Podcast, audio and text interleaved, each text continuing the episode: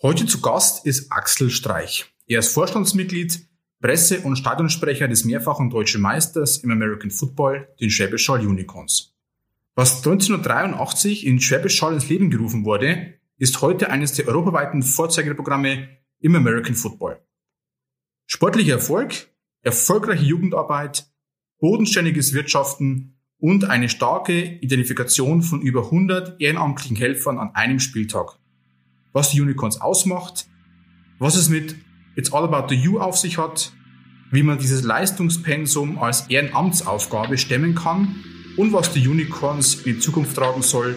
Über all das sprechen wir mit Axel in unserer aktuellen Folge.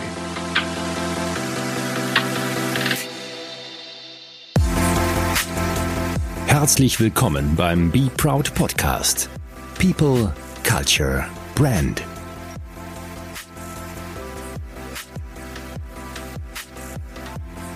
Ja, ich darf heute zu Gast sein in Schwäbisch Hall beim Axel Streich. Wir hätten ja heute wahrscheinlich einen Termin gehabt im Optima Sportpark. Das heißt, wir hätten heute lieber wahrscheinlich beide ein, ein Heimspiel der Unicorns äh, gesehen, aber äh, unsere Gespräche sind auch immer ganz gut. Äh, von dem her gesehen, glaube ich, ist es ein guter, guter Nebeneffekt. Ja, aber wir sitzen auf deiner Terrasse ganz gemütlich. Das heißt, wenn ein paar Autos vorbeifahren, äh, bitte nicht äh, böse sein. Wir genießen die Frischluft an einem sonnigen äh, Samstag Frühabend. Ja, Axel, ganz kurz, ähm, wie geht's? Dir persönlich? Wollen wir tiefer einsteigen? Ja, mir geht soweit ähm, eigentlich ganz gut. Man ist äh, in dieser Zeit ähm, ähm, etwas relaxter, zumindest was so das Stresslevel angeht. Ähm, nach wie vor hat da Corona natürlich seine, seine Auswirkung. Auf der anderen Seite fällt einem natürlich was, wenn man jetzt, wie du gerade sagst, wir uns eigentlich heute höchstwahrscheinlich äh, im Optima Sportpark getroffen hätten, ähm, wäre uns alle natürlich auch lieber gewesen. Ähm, und ist, ist, es, es fehlt einfach was, ja. Ähm, aber in Summe muss man sagen, angesichts dessen, was da gerade, äh, ja, man muss ja sagen, die ganze Welt bewegt, geht's uns und mir schon ganz gut. Ja, vielleicht ganz kurz zum Erklären. Wir haben es ja im Intro schon kurz erwähnt. Äh, wir sind ja zu Gast ähm, beim Vorstandsmitglied, Pressesprecher, Stadionsprecher, äh, auch oftmals das Gesicht, wenn man den äh, Titel auf dem Balkon dann raustragen darf, in, auf dem Marktplatz und und und. Ja, wir sind zu Gast natürlich bei den äh, Schwäbisch Unicorns. Ähm, das heißt, viele wird das gar nichts sagen wahrscheinlich. Das könnte natürlich passieren. In der Sportbranche ein bisschen was und im American Football dafür aber wahrscheinlich in ganz Europa, dafür umso mehr. Mhm. Äh, das heißt, ihr seid ja ein, ein American Football Team im, ja, man kann sagen, einem kleinen, beschaulichen Ort, Schwäbisch Hall, glaube ja. ungefähr 40.000 Einwohner, ja, so ungefähr. 40, genau. genau. Seid aber äh, zugleich eine der Hochburgen im American Football. Mhm. Ähm, vielleicht könntest du ganz kurz erklären, wo denn die Unicorns so herkommen, Gründungsphase vielleicht ganz kurz mhm. anschneiden und auch natürlich, warum du äh, ja heute auch noch da bist, weil du bist ja einer der Gründungsmitglieder oder bist du einer? Ja, ich bin vier Wochen nach der Gründung okay. mit eingestiegen. Aber nach, nach inzwischen über 30 Jahren ist das aber, glaube die vier Wochen nicht mehr so entscheidend. Ja, aber zählt immer so und muss auch betonen, dass ja fast euer kompletter Vorstand die Zeit hinter sich hat. Also das ist schon mal eine, Teile, eine ja. der, der Sachen der Kultur. Ja. Aber vielleicht gehst du mal ganz kurz auf die Unicorns ein. Ja, also ganz kurz die Story. Ähm, gegründet im November 1983 äh, war eine Idee von ein paar Abiturienten hier in Schwäbisch Hall, ähm, vor allem voran der Sigi Gerke, der bis heute bei uns, aber ich glaube in ganz Football Deutschland ähm, schon eine der ja, Football-Ikone schlicht und einfach darstellt. Ähm, der hat mit ein paar Schulfreunde ähm, mal ein Training in Stuttgart besucht, mal ein Spiel in Ansbach, ähm, also ist nicht weit von hier. Ähm, und die waren dann so angefixt, ähm, dass sie ähm, gesagt haben, okay, das versuchen wir in Schwäbisch Hall auch, diesen Sport zu betreiben. Die waren damals in der 13. Klasse, alle so um die 18. Ähm, und hat trotz Abitur, haben sie alle hinkriegt, ähm, da nebenher dann noch dazu gereicht, äh, so Footballteam aufzuziehen. Wir haben hier in, in Schwäbisch Hall einen große, ähm, ja, so ein Mehrsparter, klassischer Mehrsparter Sportverein, der hat dann damals muss man sagen, Respekt, dass ich diese ja völlig neue Sportart überhaupt mit aufgenommen habe, da sogar ein, Startkapital finanziert habe, das war sicher großes Glück. Ja, und dann hat sich das halt entwickelt vom ähm, ja, enthusiastischen ähm, paar Leute Gruppe, wobei man am Anfang schon 50 Leute im, im, im ersten Probetraining hatte. Das war die Anfangseuphorie, das ging dann auch wieder runter. Ähm, da gab es auch ein paar harte Jahre, aber wir haben es durchzogen. Und ähm, ja, man muss schon sagen, die letzten 10, 15 Jahre inzwischen uns natürlich an der deutschen, aber vor allem auch inzwischen an der europäischen Spitze etabliert haben. Und es war ein kontinuierlicher Weg eigentlich dorthin, ja, mit, mit, mit einem kleinen Einbruch, ähm, wo man dann auch mal abgestiegen ist. Ähm, die Footballlandschaft hat sich drumherum natürlich auch völlig verändert. Wir sind damals 84 in der ersten Saison in der zweiten Bundesliga eingestiegen, weil es nicht tiefere Liga gab. Ja, ähm, und wenn man das sieht, äh, wenn man es mal ein bisschen vergleicht, wie damals Football gespielt worden ist und wie wir heute äh, zumindest mal an der deutschen und europäischen Spitze spielen, das ist ein himmelweiter Unterschied. Der ganze Sport hat sich natürlich in der Zeit auch entsprechend professionalisiert, ein Stück weit, was jetzt die Rahmenbedingungen angeht, aber vor allem auch qualitativ extrem nach oben bewegt. Ja. Ja, und ähm, wir haben es in Hall hingekriegt, äh, trotzdem ja, kleinstädtischen Umfeld ähm, und alle Widrigkeiten, die sowas mitbringt. Auf anderer Seite aber ein paar Vorteile, wenn man es vergleicht mit Großstädten. Äh, das Ding nicht nur am Leben zu erhalten, sondern so weiterzuentwickeln, dass wir heute sagen können, hier in Hall auf jeden Fall und in der ganzen Region sind wir sportlich eigentlich die Nummer eins. Ähm, sieht man leider schon an Zuschauerzahlen, wenn man das vergleicht. Normalerweise in jedem Ort Fußball ganz vorne. Das ist, ähm, da liege, da, also wir haben in der Regel quasi die zehnfache Zuschauer wie unsere Fußballmannschaft. Ja, ja, ja. Ist ja wirklich eine, eine Hochburg äh, mittlerweile in dem Sport.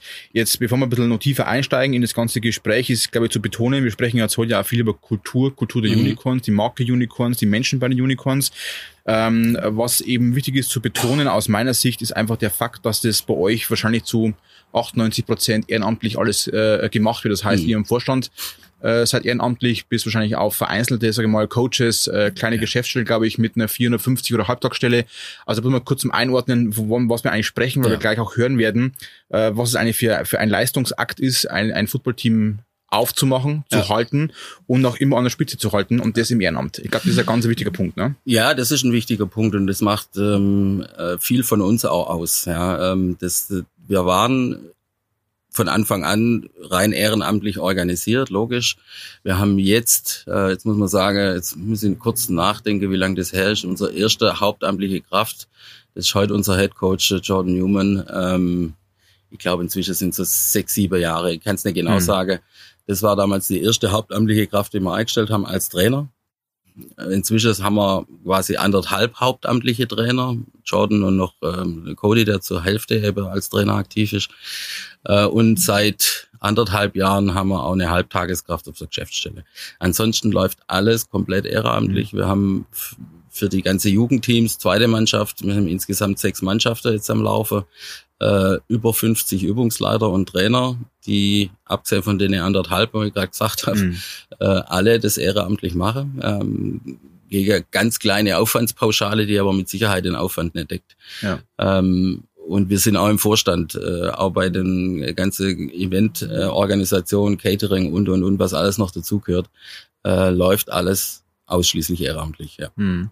Und vor allem muss man auch sagen, ihr habt ja heute insgesamt vier deutsche Meistertitel mhm. und normalerweise glaube ich sind zwei auch komplett dann im Ehrenamt geholt worden, oder? Zwei waren beim Sigi, oder? Ja, war, ja. genau. Also auch das war komplett eine Ehrenamtsaufgabe. Man kann also nicht sagen, es hat jemand Geld bezahlt fürs Coaching und, und, und. Kam der Erfolg, der Erfolg war schon da. Damals noch überraschender. Heute, glaube ich, mehr Druck dahinter, weil es fast schon eine Art Gewohnheit äh, bei den Unicorns ist.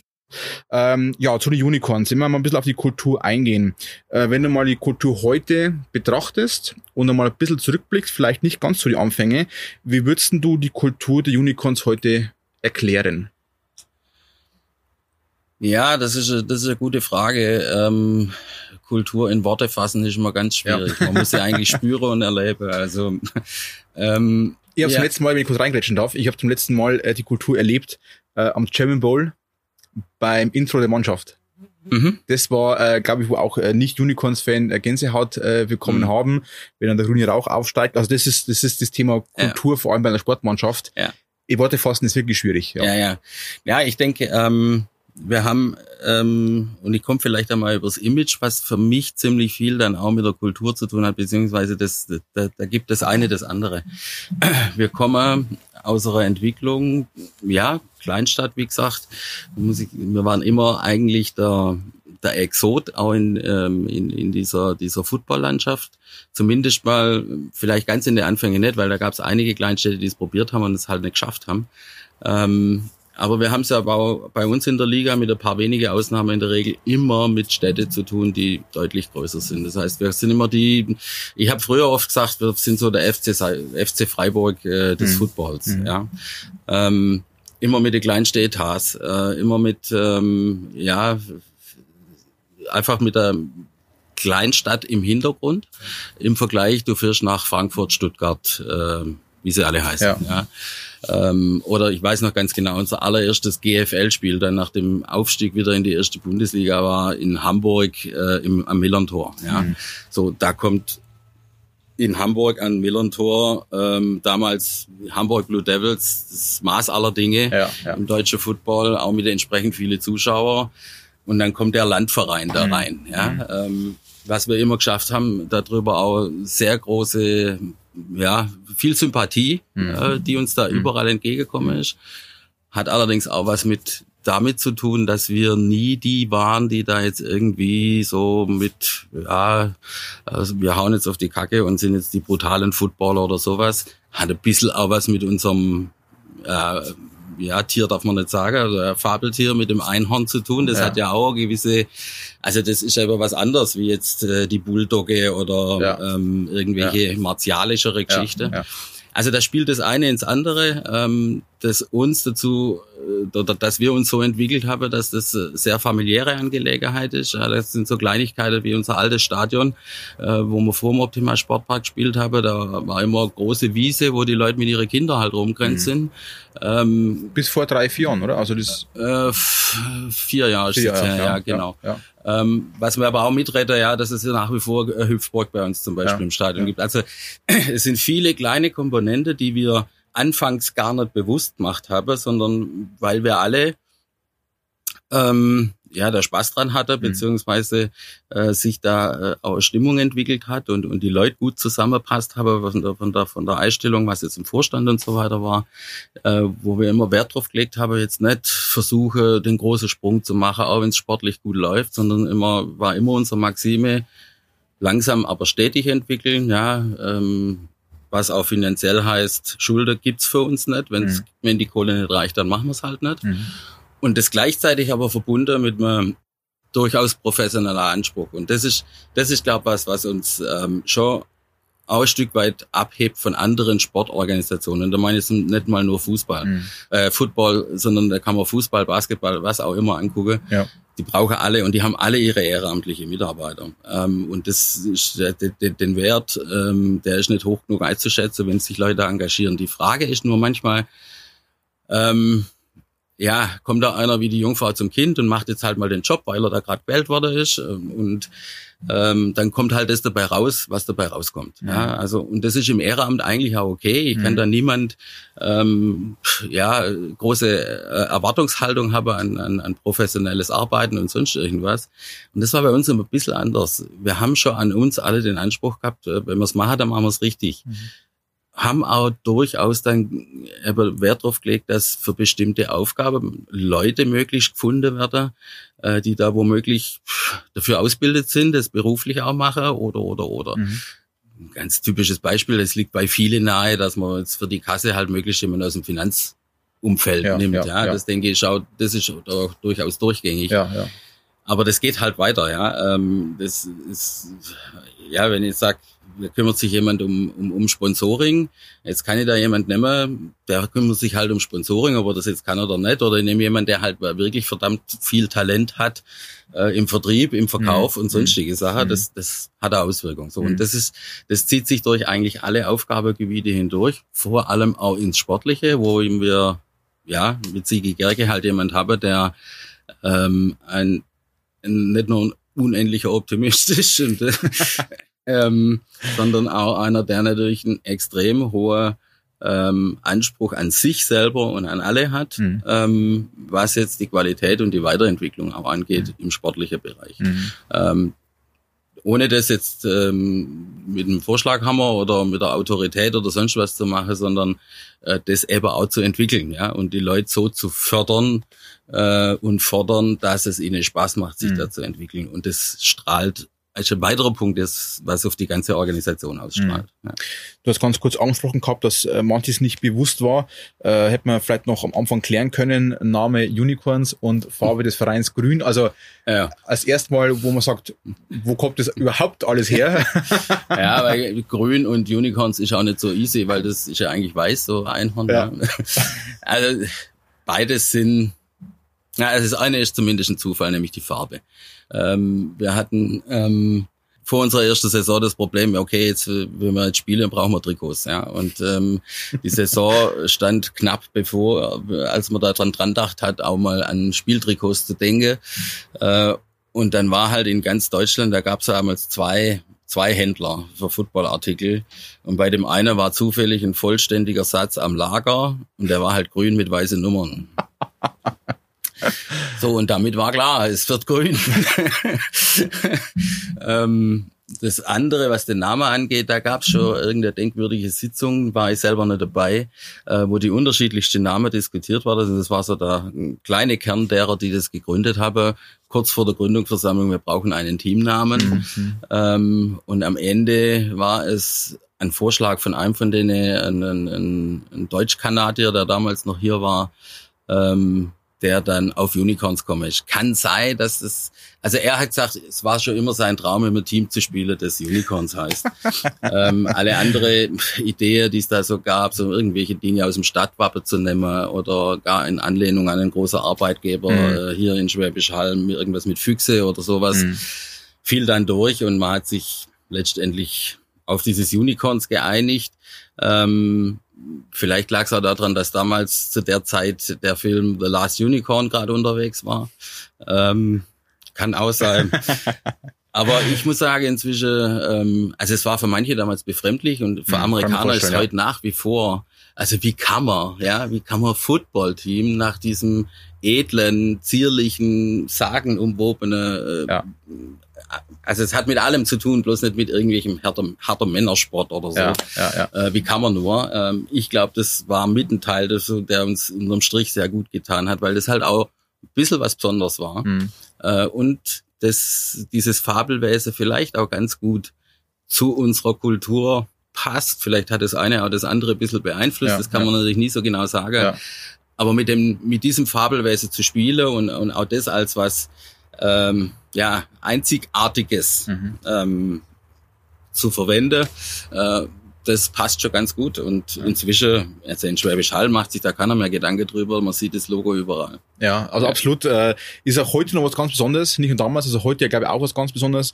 Und es stimmt schon, wenn du heute schon manche Teams anschaust mit äh, Lions und so weiter, du spielst halt immer gegen die armen kleinen Unicorns, in Anführungszeichen, ja. ähm, die dir aber halt auf dem Platz dann Prole bieten können. Ne? Mit einem gewissen ja. auch den Niveau, auch den Respekt und auch die Art und Weise, wie bei Unicorns auftreten. Ja. Nennen wir es mal ein bisschen so Gentleman-like, ist schon da. Also muss man auch sagen, dieses äh, feine, filigrane, faire, respektvolle ist da. Muss, ja. man, muss man auch ganz klar sagen. Ja, deswegen sage ich, das, das, deswegen passt es auch ganz gut zu uns, weil wir sind nicht die Rabauken. Ähm, natürlich sind unsere Spieler auch manchmal vor dem Spiel aufgeheizt oder sowas, aber wenn ich das vergleiche, wir hatten letztes Jahr äh, hier auch Playoff-Spiele, kann ich mich gut dran erinnern, wo Mannschaften da sind, wo ich sage, ey, ich würde mich jetzt schämen, mhm. äh, so wie mhm. die da im, im Spielertunnel stehen mhm. und, und, und einen auf ähm, ja volle Aggressivität und sowas machen. Ja, ja Football ist ein Sport, der braucht sei mhm. gesunde Aggressivität. Ja, ja. Sobald es da übertrieben wird und, und, und, und Gegner auf eine Art und Weise dann auch angemacht werden, also ich persönlich bin dann immer dabei, wo ich sage, das muss ich nicht haben. Ja, ja. Und das, das wäre auch was, alle nur drauf, ne? Warten genau. alle nur drauf.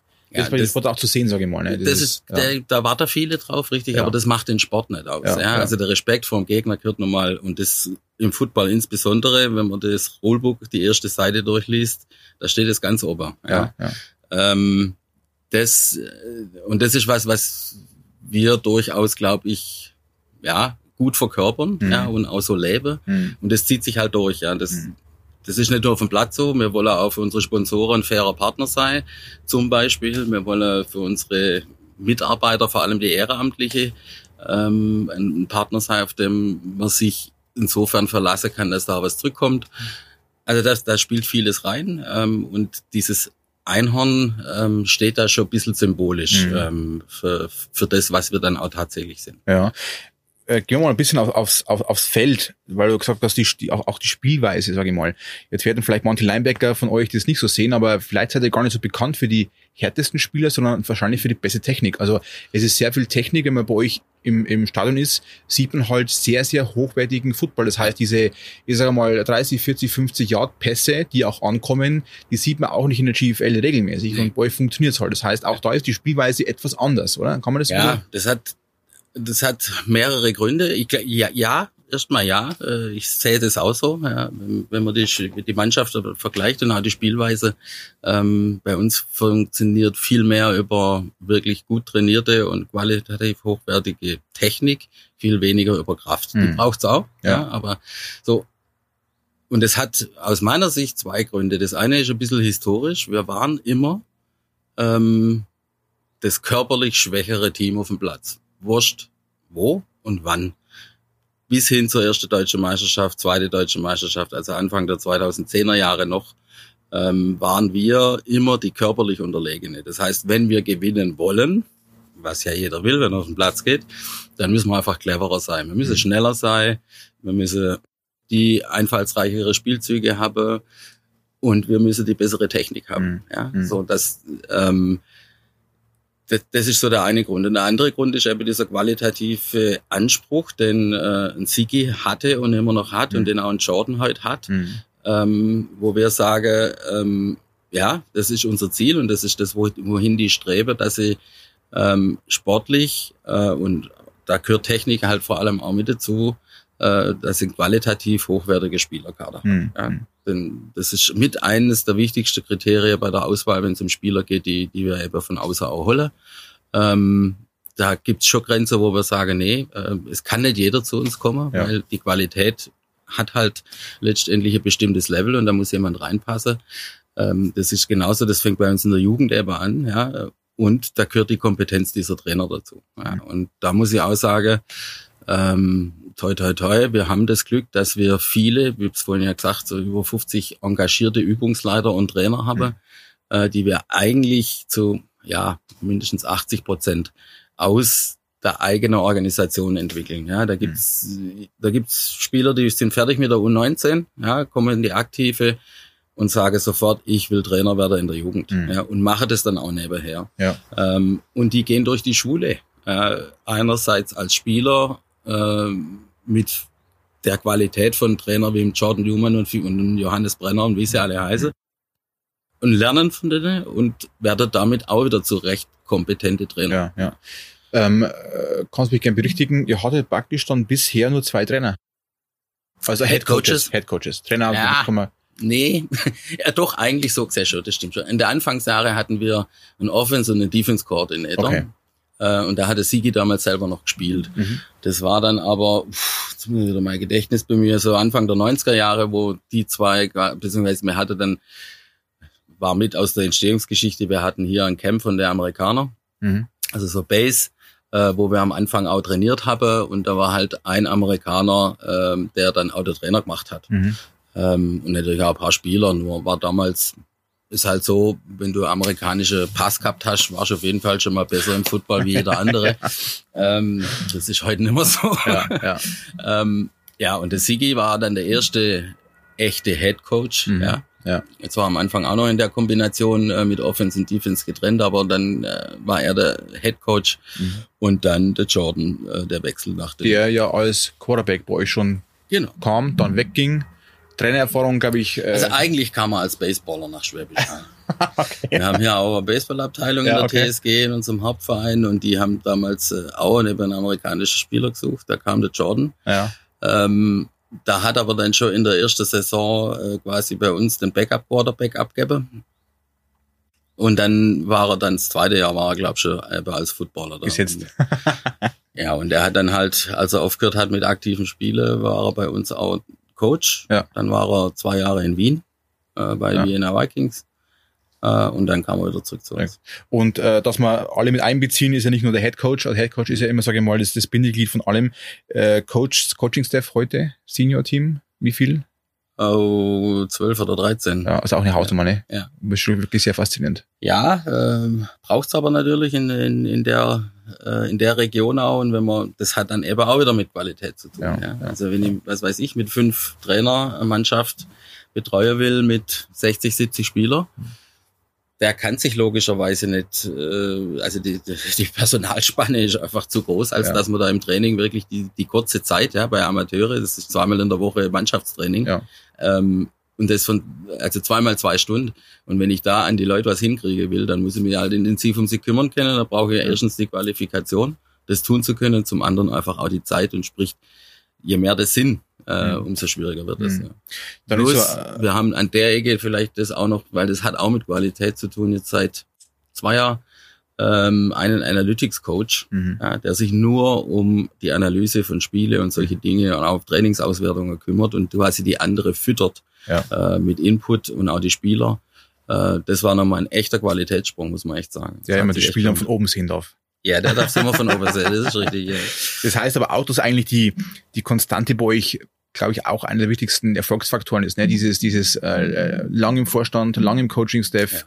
Äh, und muss auch ganz klar sagen, vielleicht ist es auch ein bisschen nochmal typisch auch in der Sportart American Football, aber so dieser typische Trainerwechsel nach einem Jahr, nach einem halben Jahr, nach zwei Jahren äh, gibt's bei euch, so, gab's selten, also Ja. gar nicht, gar nicht und auch in anderen Teams auch sehr selten.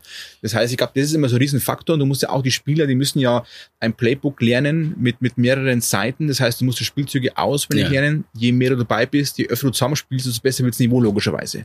Ja. Ja, ja, klar, das ist schon, das ist schon so ein, ein sag mal, so ein Positivkreislauf, wenn du das ähm, konstant halten Ja. kannst. Ja. Also Ja. ich kann mir das nicht vorstellen.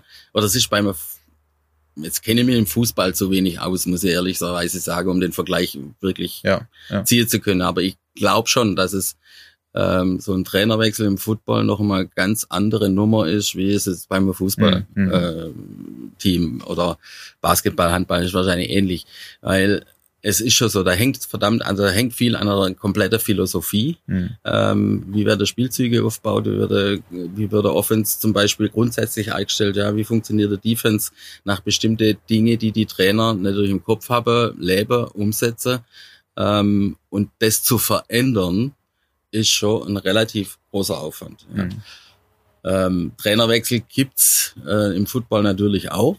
Ja, aber also toi toi toi, wir sind froh, da konstant bleiben zu können. Ja, und ja. ich glaube, also wenn wir ein Problem mit einem unserer Trainer hätten, Mhm. das wäre sicher ähm, eine Sache, die würden wir uns lang und sehr gut überlegen, ähm, bevor wir dann tatsächlich die, die, die, die Keule ziehen würde, ähm, ja, Ja. Tausch. Ja. Weil einfach deutlich, deutlich, mehr dranhängt einfach. Muss man, Ja. muss, man, muss man ganz klar sagen. Ja, und auch das hat wieder ein bisschen was mit Kultur zu tun ähm, bei uns. Ich glaube sehr wohl und das, das sieht man auch an ein paar Spieler. Ähm, das ist so schon ein bisschen so, wenn jemand zu uns kommt, dann merkt er entweder relativ schnell, das ist nicht meine Welt, oder er bleibt für ewig. Also Ja, ist ja. jetzt ein bisschen übertrieben, ja. Ähm, das ist ähm, schon ähm, so eine Geschichte. Wir haben ganz selten Spieler, die für ein Jahr da sind, jetzt auch Amerikaner. ja. Und jetzt sage ich mal so, bei denen, wo es so war, dass sie nur für ein Jahr da sind, waren wir in der Regel auch nicht traurig, dass sie von alleine auch wieder Ja, gegangen ja, sind, ja, Äh, weil sie einfach nicht passt haben. Ja. Nichts gegen die Menschen, Ja. aber ähm, passt das muss halt ab und passen. zu auch nicht, ne? Genau, und ist auch dieses, wie soll ich sagen, dieses, dieses ähm, Phänomen, wenn du mal Unicorn-Spiele über zwei Seasons angeschaut hast, ich meine, habt ihr, glaube ich, sehr wenig Spiele, was haben wir Spiele im Jahr ungefähr? Wie viele Spiele? Ja.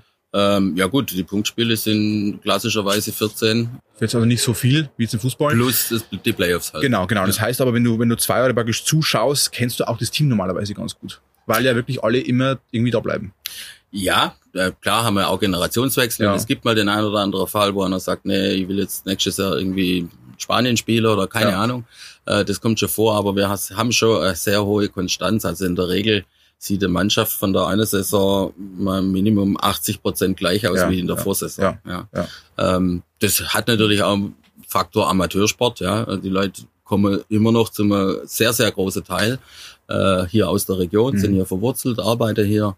Ähm, die haben auch gar keine Veranlassung, sage ich jetzt mal, irgendwo anders hinzugehen, ja. außer vielleicht mal der Einzelne, der tatsächlich ein Angebot von woanders kriegt und sich dann überlegt. Mhm. Aber auch da muss man sagen, kommt echt extrem selten vor. Mhm. Äh, selbst bei äh, sehr prominente und spitze Spieler, die durchaus von anderen Vereinen auch schon Angebote gekriegt haben, wo sie aber Geld kriegen und bei uns kriegen sie keins. Mhm. Ähm, die sind unterm Strich dann aber doch klasse, aber weil gesagt haben, mhm. nee, das ist mir es nicht wert. Ja, ähm, die, die Kultur nochmal aufs Feld zu tragen, sag ich jetzt einmal. Ähm, es ist ja so, dass bei euch wirklich die spielen, die nennen wir es leistungsgeil sind, ich weiß es nicht. ähm, das heißt, ihr habt ja wirklich äh, Top-Spieler, ihr habt auch die, wo teilweise dann doch wieder auch weit herfahren. Ich kenne auch ein paar ja persönlich, die wirklich mhm. äh, für, für Training äh, 100 Kilometer auf sich nehmen oder wie auch immer. Oder mehr teilweise. Und trotzdem sich quälen und dann heimfahren und noch Analysen bekommen vom Coach mhm. und auch wirklich, man, also American Football spielst du ja nicht nur mit zweimal Training in der Woche, sondern nee. mit Fitnessstudio, mit, mit weitermachen. Ähm, wie kommt es, dass ihr die Spieler im Verhältnis zu anderen Teams nicht bezahlt? Aber trotzdem praktisch hier versammelt werden. Die, die, sag ich mal, nicht vielleicht die Top-Spieler, sondern andere auch Top-Spieler, aber warum vereint Schwäbisch Hall so viele gute Spieler, obwohl sie nichts bekommen, in Anführungszeichen, außer vielleicht die Kultur oder am Ende des Jahres vielleicht sogar einen Pokal? Ja, gibt's glaube ich auch mehrere Faktoren, aber der eine ist schon das, dass sie, ähm, sag jetzt mal so, äh, nichts bekommen, aber das auch von Anfang an wissen. Mhm. Also sie bekommen vor allem keine falsche Versprechungen, was das Thema angeht. Mhm. Es ist bei uns klare Regel, weil wir auch wissen, unser finanzieller oder wirtschaftlicher Erfolg hängt da dran. Sobald wir anfangen würden, äh, große Teile der Mannschaft oder gar die ganze Mannschaft äh, zu bezahlen, jetzt mal von ähm, relativ überschaubarer Betrag von Spritkosten äh, mal abzählen, aber ja, sobald es ja. in Richtung irgendwelcher Prämien oder gar monatlicher Zahlungen oder sonst was geht, ja. wissen wir genau in unserer Struktur, in unserem Umfeld, dann bringt uns das finanziell um. Mhm. Das können wir schlicht und einfach mhm. nicht leisten. Mhm attraktiv werden wir ähm, für diese Spieler dann halt durch, ja, jetzt sind wir wieder bei dem Punkt, ähm, wir haben verdammt gute Trainer. Wenn wir neue Spieler haben, mache ich mit denen normalerweise immer so ein kurzes Interview oder lasse die so Fragebogen ausfüllen. Mhm. Und da steht dann auch drum, warum kommst du zu uns? Ähm, und da kommt zu, na, über 50 Prozent Minimum, ich würde jetzt mal sagen, eher so bei 70 Prozent steht da drin, weil ich in Schwäbisch Hall die beste Trainer kriege. Mhm. Ja, so das ist, das ist für die ein Qualitätsfaktor. Die wissen alle sehr genau, ähm, mit Football in Deutschland Geld zu verdienen, so weit sind wir noch nicht. Ja. Was die wollen, ja, sie wollen Erfolg in ihrem Sport und sie wollen sich selber weiterentwickeln in diesem Sport. Mhm. Zugegebenermaßen, der ein oder andere will dann halt auch vielleicht mal es in den German Bowl schaffen, wo er genau weiß, in meinem Heimatverein, der jetzt gerade in der zweiten Liga ist, werde das in meiner Sportlerkarriere nicht hinkriegen. Mhm. Äh, das kann auch noch ein Motivationspunkt sein, das ist beim einen oder anderen mhm. auch, aber immer vor dem Hintergrund genau zu wissen, okay, das werde ich aber dort auch nur erreichen, wenn ich auf dieses Level komme, ähm, mein Minimum über dem Durchschnitt bin. Ähm, und das ist letztendlich Motivation, dass mhm. die herkommen. Ja, und aus, auch bei europäischen Ausland, ähm, also die aus dem europäischen Ausland zu uns kommen, auch da ist es so, das glauben die meisten zwar nicht, aber äh, wir zahlen die nicht. Ja? Mhm. Ähm, da gucken wir vielleicht manchmal, dass sie irgendwo unterkommen in einer Wohnung oder sonst irgendwas, aber Geld gibt's auch für die nicht. Mhm. Äh, wir zahlen, was Spieler angeht, ausschließlich die Vertragsspieler, die wir eben aus Amerika, Kanada oder sonst woher holen. Kann auch mal ein Amerikaner sein, der jetzt aus Europa irgendwo kommt, das wollen ja. wir jetzt nicht ausschließen, ja. aber das gibt, das ist eine sehr, sehr kleine Gruppe, mhm. die wir auch so begrenzt halten. Ähm, ja, ein kleines Budget. Ich darf jetzt nicht ja. vorstellen, dass die wirklich auch wirklich Geld verdienen, sondern die bekommen einfach was zum Überleben, muss man ganz ehrlich sagen, oder? Also, naja, ähm, die, die, die kriege schon äh, ein, ein Gehalt, aber mhm. davon wird man jetzt nicht reich. Ja, ja, also das, das, das liegt auf einem Level, wo ich sage, ähm, also ein, ein äh, ja, viel auf die Seite legen können sie in der ja, Zeit, wo sie da bei uns sind nett. Ja, ja. Das heißt, man würde, ich bin zwar überhaupt kein Fan von dieser Kategorisierung, aber in, in Unternehmen, du bist ja auch in, im Unternehmen, ein ansässiges Unternehmen in Schwäbisch Hall mit dem Fuchs, äh, ähm, mit, mit Verantwortung würde man natürlich viel immer so einordnen mit A, B, C Mitarbeiter. Gibt es das typische Schema, typische mhm. Phänomen, ich bin ja kein Fan davon, aber mhm. jetzt auf, auf, auf Seiten der Unicorns könnte man sagen, es spielen bei euch dann bloß A-Spieler. Das heißt, man muss schon auch die Elite äh, in dem Sinne versammeln oder sagt man wirklich, okay, also, Geht auch anders. Da, da, da muss ich widersprechen. Es sind nicht nur A-Spieler. Das wäre auch vermessen zu glauben, dass mhm. man, ähm, 60 Mann nur die Top-Leute. Also Ja. die, die Nationalmannschaft haben wir da unten nicht Ja, stehen. Ja, ähm, ist so. Und äh, das funktioniert natürlich auch, ähm, also das wäre rein mengemäßig, ist das einfach äh, nicht so, ja, Ja. sondern wir entwickeln uns ja auch zu einem sehr großen Teil ähm, aus der Region, aus unserer Jugendmannschaft heraus.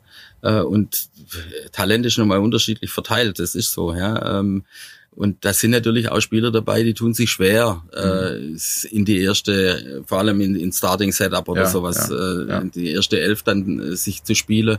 Ähm, da sind aber ähm, auch viele dabei, die das als Ehrgeiz sehen. Und das, das spornt dann auch wieder Leute an, die sonst womöglich ähm, viel früher aufhören. Mhm. Ja.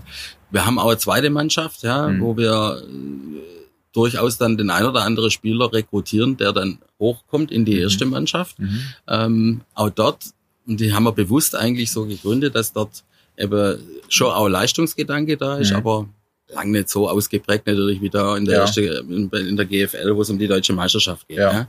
Aber auch da entwickelt sich, da, da sind schon welche dabei, die, die sagen, okay, das ist ein Ziel für mich Mhm. äh, und jetzt hau ich in der zweiten Mannschaft Mhm. auch mal richtig im Training Mhm. rein äh, und, und streng mich an, weil ich will's dahin schaffen. Aber Ja. auch in der ersten Mannschaft gibt's natürlich ein Leistungsgefälle zwischen der ersten Elf und der dritten Elf. Mhm. Also Mhm. Wobei das auch ein spannender Punkt ist, weil man, wenn man einfach diese, sag mal, also das hört sich mir jetzt böse an und das ist aber ganz so gemeint, diese B- und C-Spieler, ne, das ist jetzt wirklich bloß einmal oberflächlich gesprochen, ähm, wenn die sich an der, an der, an der, an der, A-Kategorie, an dem Niveau messen und besser werden, ist es ja eigentlich ein, ein perfekter Nebeneffekt, um gemeinsam wachsen zu können, was ja für viele Firmen auch eine Option wäre, wo aber viele C-Mitarbeiter auch C-Mitarbeiter bleiben oder B auch bleiben B. Ne? Also dieses, dieses, wir, wir ziehen euch mit, ihr bekommt hier die Infrastruktur gestellt mit den Coaches und wenn du willst, wenn du Leistung erbringen willst, bist du bei uns auch richtig, weil wir dann teilen wir die gleichen Werte irgendwo. Ne? Ja, also das ist, mein gut, das ist das klassische Prinzip. Jetzt, wenn man so ein bisschen überträgt auf, äh, auf die Wirtschaft oder auf Unternehmen, fördern und fordern. Mhm.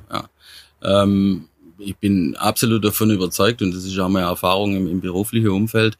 Man kann äh, mit, man kann aus vielen Mitarbeiter viel mehr rausholen, äh, schlicht und einfach, indem man anders mit denen umgeht, Mhm. äh, indem man andere Kultur herrscht äh, im Umgang Mhm. untereinander und das kann man steuern bis zu einem gewissen Grad. Ich bin Freund, nicht, auch von diesem ABC bin ich nicht. Also ich auch nicht, ich, Ähm, ich, aber, aber, mal, ich äh, auch nicht. Ich, bin, ich, ich, ich habe einen großen Hang zu der Dritteltheorie. ja. ähm, wenn es um solche Sachen geht, wie zum Beispiel Veränderung oder ähm, ja, Potenziale zu erwecken Mhm. und sonst was. Ich habe immer ungefähr ein Drittel, da geht es relativ einfach oder die sind auch schon dort. Mhm. Ja, und dann gibt's ein Drittel, die kriege ich relativ mit relativ überschaubarem Aufwand überzeugt von was Neuem, äh, auf da davon, dass die sich motivieren lassen durch welchen Anreiz auch immer. Das ist höchst unterschiedlich bei Ja, Menschen nun mal. ja. Was ist meine Motivationsstruktur? Ja, ähm, ähm, das muss man halt dann erkennen und dann gucken, dass man möglichst die dann auch trifft, sofern das die Rahmenbedingungen Mhm. zulasse. Und es gibt halt ein Drittel, die tun sich schwer bis, da geht gar nichts. Mhm. So. Aber auch die, natürlich immer im Unternehmen, je nachdem wie groß das ist, ähm, habe ich natürlich ein Stück weit auch die Verantwortung, die Leute trotzdem jetzt m, halt auch da nichts von dem Wort mitschleife, sondern ich habe ein Stück weit schon auch dann die Verantwortung, die eben in ihrer Welt möglichst so einsetzen zu können, dass sie natürlich im Unternehmen nicht schaden dürfen, im Gegenteil, ähm, sie aber auch nicht als Bremsplotz gelten, sondern es Mhm. zumindest so weit bringe, dass sie ihren Teil dazu beitragen. Mhm. Ähm, jetzt ein Unternehmenserfolg an der Wertschöpfung oder was auch immer. Ja, ja.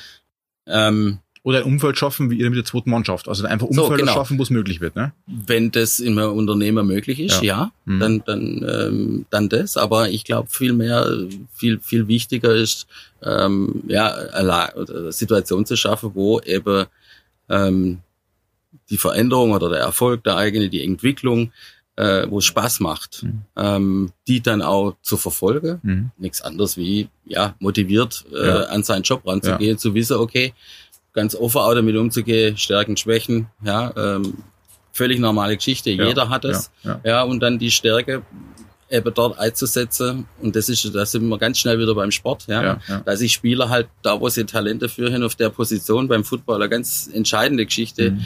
ähm, auf der Position zum Glänzen bringen, wo sie auch wirklich glänzen können. ja, ja. Ähm, und gleichzeitig an die Schwäche arbeiten können, die eben auch noch zu entwickeln. Ja, Ja, und das ist, ich sehe da auch durchaus immer viel, viel Parallele jetzt zwischen, zwischen so Mannschaft vor allem Mannschaftssport, muss man dazu sagen. Ja, ja. Äh, und dann letztendlich ein Unternehmen. Bei Individualsport ist es immer ein bisschen schwieriger. Ja, ich finde einen, einen äh, Fakt immer ganz spannend, wenn es immer heißt, ein Unternehmen zum Beispiel, Mensch, ich bin nur eine Nummer in dem Unternehmen und äh, in der Mannschaft bist du aber die Nummer. Ne? Also auch das könnte man eigentlich uns abschauen von der von von von Sportarten. Also wie wie wie Ja. stolz auch manche äh, Teamplayer ihre Nummern tragen oder auch Ja. teilweise vererbt bekommen von vorherigen Spielern oder auch Nummern gesperrt werden teilweise. Das heißt, das ist eigentlich nur Mindset-Geschichte, ne? Ja, es hat ist Mindset-Geschichte und es hat natürlich was mit zu tun, was verbinde ich mit der Nummer. Mhm. Ich meine, die Nummer für, ähm, äh, auf, dem, auf dem Spielfeld ist eine rein technische Angelegenheit. Ich muss halt einen Spieler identifizieren Ja, können, und ja, zwar ja, eindeutig. so, äh, um ihn vom Platz zu stellen oder was auch immer. ja. Ähm, mit der Nummer verbindet sich dann aber auch teilweise eben Symbole, beziehungsweise ähm, ja, jetzt hat nun mal ein, irgendein ein, ein Spieler ähm, schon immer die Nummer und das ist der Star, dann verbindet man das natürlich mit dieser Trikotnummer. Ja, Ronaldo, die sieben, ich Ja, glaube. ja. Ja, ähm, wir haben auch so Spieler gehabt, ähm, die eben ewig äh, das Trikot hatte, wo hat man so ein schönes Ding, ja, der äh, Daniel McRae, Linebacker bei uns mit der Nummer vier, Mhm. ja, über Jahre hinweg und wirklich einer unserer besten Spieler, auch was äh, die Wirkung nach Hause angeht und und und. Vorbild für viele Junge. Mhm. Und wo der aufgehört hat, war das, glaube das war vor der letzten Saison oder vorletzte, ich weiß es gar nicht mehr genau, ähm, hat er seine vier quasi einem von den jungen Spieler gegeben, Mhm. wo er sagt, der hat das Potenzial, mein Nachfolger zu sein. Mhm. Ja.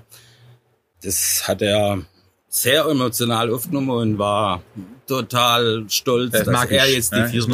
hat, Ja, ja, ja. und das, genau. So. Ja. Und, und deswegen dieses, ähm, ich bin nur eine Nummer, ist beim Sport, glaube ich, nicht ganz so ähm, wörtlich zu nehmen, weil ich aus der Nummer ja was mache. Mhm. Ja? Jetzt im Betrieb oder im Unternehmen ähm, bringt der Satz ja eigentlich was anderes zum Ausdruck. Der referenziert ja nicht wirklich auf die Personalnummer, die da auf dem, auf dem Betriebsausweis steht, sondern der referenziert eigentlich darauf, was will man damit sagen, ich laufe ja halt mit. Ja. Ja, es kümmert sich keiner um mich. Ja. Ich bin halt die Nummer bei der Lohnabrechnung, bin ich die XYZ. Mhm. Ähm, aber ich könnte auch jemand anders sein, es wäre genauso. So, Mhm. Das ist ja dieses, Mhm. eigentlich sagt der Mitarbeiter, der sowas sagt, ja nur, äh, ich werde hier nicht gewertschätzt, ähm, mein Chef spricht nicht mit mir. Bin nichts äh, Besonderes. Ne? Ich bin nichts Besonderes, ja. ja. hab noch nicht mal die Chance, mich irgendwie abzuheben Ja. oder äh, mich, letztendlich sind wir wieder beim Thema Entwicklung. Ja, ja. Ähm, das ist ja der Frust, der in dem Satz zum Ausdruck kommt, wie geht man mit mir eigentlich um? Mhm, Nicht äh, das Thema, äh, ja, schon auch, was, was, was kann ich aus mir machen, aber das steht ja erstmal im Hintergrund, sondern äh, im Vordergrund steht, ähm, ja, wie geht der Betrieb oder das Unternehmen mit mir um? Eigentlich die 0815. ja, Ähm, ja. Das könnte jetzt genauso der Max, mein Nachbar sein und, und es wäre nichts anderes. Ja, und die ja. das wahrscheinlich nicht mehr merken. Ja. Also wäre einfach ein spannender Ansatz, wenn eine Firma praktisch dieses, ich bin nur eine Nummer äh, für sich mal ver verwenden würde und einfach Ja. in eine Art Kultur verwandeln könnte. Ja. Weil es gibt ja tatsächlich auch noch Mannschaften, ich bin da immer fasziniert zum Beispiel von diesem Rugby-Team All Blacks äh, Mhm. Neuseeland, die zum Beispiel ihre Trikots ja praktisch vererben. Das heißt, es ist eine größte Ehre, wenn du am Ende des Tages praktisch von der Mannschaft praktisch die Nummer 10, 8 oder 7 bekommst. Ja. Das heißt, man könnte da deutlich mehr mehr rausholen. Das ist aber bloß mal als, als, als Querthema, weil es immer wieder kommt, bin bloß eine Nummer, bin eben nichts wert Ja. und so weiter. Ja. Aber das ist einfach der, der Punkt, wo so viel Frust in diesem Wording dann Ja. auftaucht, Ja. was eigentlich gar nicht sein müsste. Ja, das ist übrigens schon nur ein ganz interessanter Punkt beim Sport. Ja. Wir haben es ja vorhin so mit ABC-Spieler und solche Mhm. Sachen gehabt. Klar, ähm, wir haben natürlich auch hier unsere Stars, zumindest jetzt mal hier lokal. Ja, das, das sind nun mal die, die, die, die Top 11 in der Offense und die Ja. Top 11 in der Defense. Ähm, es braucht ja aber für eine Footballmannschaft die dahinter auch. Mhm. Und das ist jetzt auch wieder ein Thema, ähm, kümmert sich ein Trainer eigentlich nur um die Stars oder kümmert er sich nur um die Ja. dahinterstehen oder gibt's da keinen Unterschied? Ja, sondern jeder wird da gleich behandelt Mhm. im Training, äh, beim Spiel und sonst was, wohl wissend und auch kein Geheimnis oder sonst was draus gemacht. Ja, das ist die Nummer eins auf der Mhm. Position, das ist die Nummer zwei und das ist die Nummer drei. Klar verteilt. Wenn die Nummer drei den Ehrgeiz hat, wenigstens zwei oder gar eins zu werden, dann Ja. wird sie was tun. Ja, ja, ja, Ja. Und einfach auch diese, dieser, dieser, dieser Fakt im American Football äh, ist erstmal spielen ja auch die zweite Garde doch relativ oft. Das heißt, die stehen ja nicht nur draußen, Ja, wenn es ist, und auch bei. Verletzungen musst du ja wirklich fit und startklar sein. Aber das, was du eigentlich damit auch nochmal aussagen wolltest, ist eigentlich eine Art Führungskraft. Ja, absolut. Äh, Thema, nichts nichts nichts nichts anderes. Ja. Jetzt äh, gibt's bei euch ja die äh, Kernbotschaft, den Slogan It's all about the you. Mhm. Vielleicht wir FC Bayern, mir sind mir auf eine andere Art und Weise, ich weiß es ja nicht. Ja. ähm, was, was hat denn der, der, der Slogan für eine Bedeutung? Mhm. Und äh, wie ich schon am Eingang kurz erwähnt habe, das war damals für mich einfach ein riesen Gänsehautmoment, wo damals im, im German eben in der Commerzbank Arena diese Fans diesen Slogan eben schreien mit der Symbolik und und und. Mhm. Das hat dann schon wirklich einen anderen Spirit einfach. Ja, ja. Das ist wirklich sehr faszinierend. Ja, gut, also das zunächst mal muss man sagen, eigentlich ist er geklaut, der Spruch. Ja. Aber geschützt. Äh, aber für uns in Deutschland geschützt. Äh, geschützt, ja. nee, er kommt von der University of Miami, ähm, die eben auch dieses U mhm. ähm, da im, im Logo und so weiter haben. Äh, die haben diesen Spruch etabliert, äh, the U, the U, it's all about the U wie kam der zu uns? Irgendjemand hat ihn mal dahergebracht. Ich, ich müsste jetzt mal das Sigi fragen, der wird es wahrscheinlich wissen, aber ich, ähm, so aus dem Team heraus dann als ja aus dem Team oder aus den Trainer. Ähm, auf jeden Fall irgendwann hat man halt festgestellt, hoppla, der, den Spruch kennt eigentlich jeder, der sich für Football einigermaßen interessiert und mal College-Spiele sieht. Äh, und der passt ja wie die Faust aufs Auge ja, zu uns. Ja. Ähm, und so hat sich der aus der Mannschaft raus etabliert. Mhm. Das, das ist mal ganz wichtig. Ja. ja. Also das war Nicht von außen, so, außen drauf diktiert. Nee, nee. Das hat sich, ob es jetzt Trainer oder Spieler war, ist unterm Strich auch egal. Mhm. Ja. Aber das hat sich über das Team entwickelt.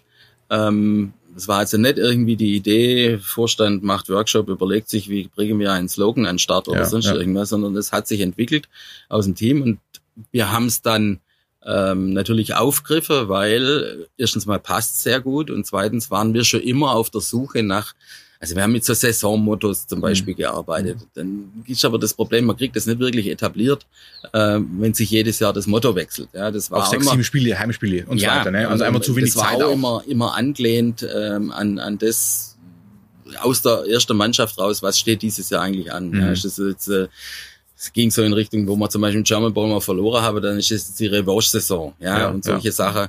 Ähm, und dieses ähm, It's All About the You hat sich natürlich dann angeboten, weil es sich etabliert hat in der ersten Mannschaft, dann sofort auch in der Jugendmannschaft, ähm, das dann auch ein Stück weit auszubauen und dahin zu kommen, so einen Slogan zu haben, äh, den dann auch die Fans übernehmen können. Auch das mit dem mit diesem Zeige, also mit dem U, mit dem Fingermacher.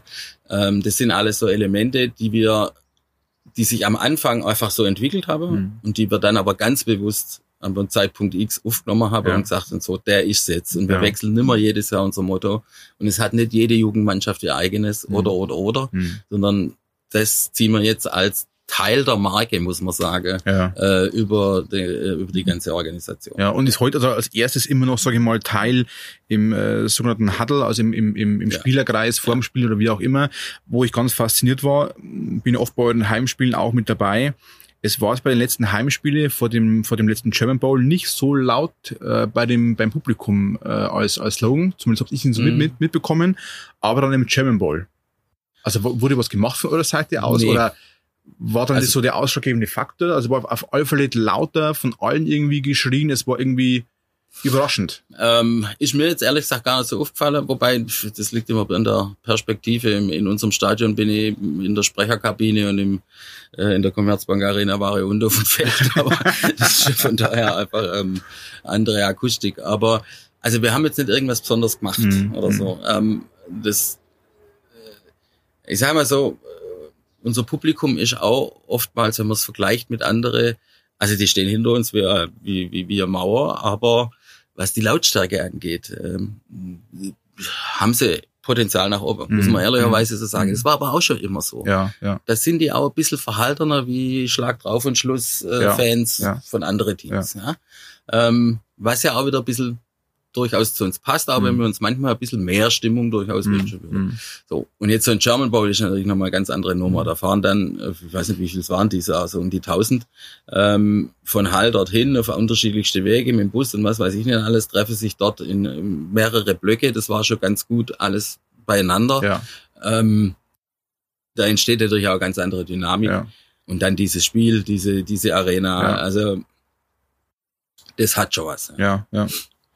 Ähm, Macht ihr, macht ihr jetzt einmal, wenn wir jetzt einmal davon ausgehen, mit dem, mit dem Slogan oder mit der, mit der Haltung, it's all about the you, ähm, macht ihr mehr damit? Also versucht ihr das zu verankern, auch ganz bewusst, sage ich mal, auch in den Teams? Also arbeiten zum Beispiel auch Coaches damit, in der Philosophie vielleicht sogar, oder ist es angedacht?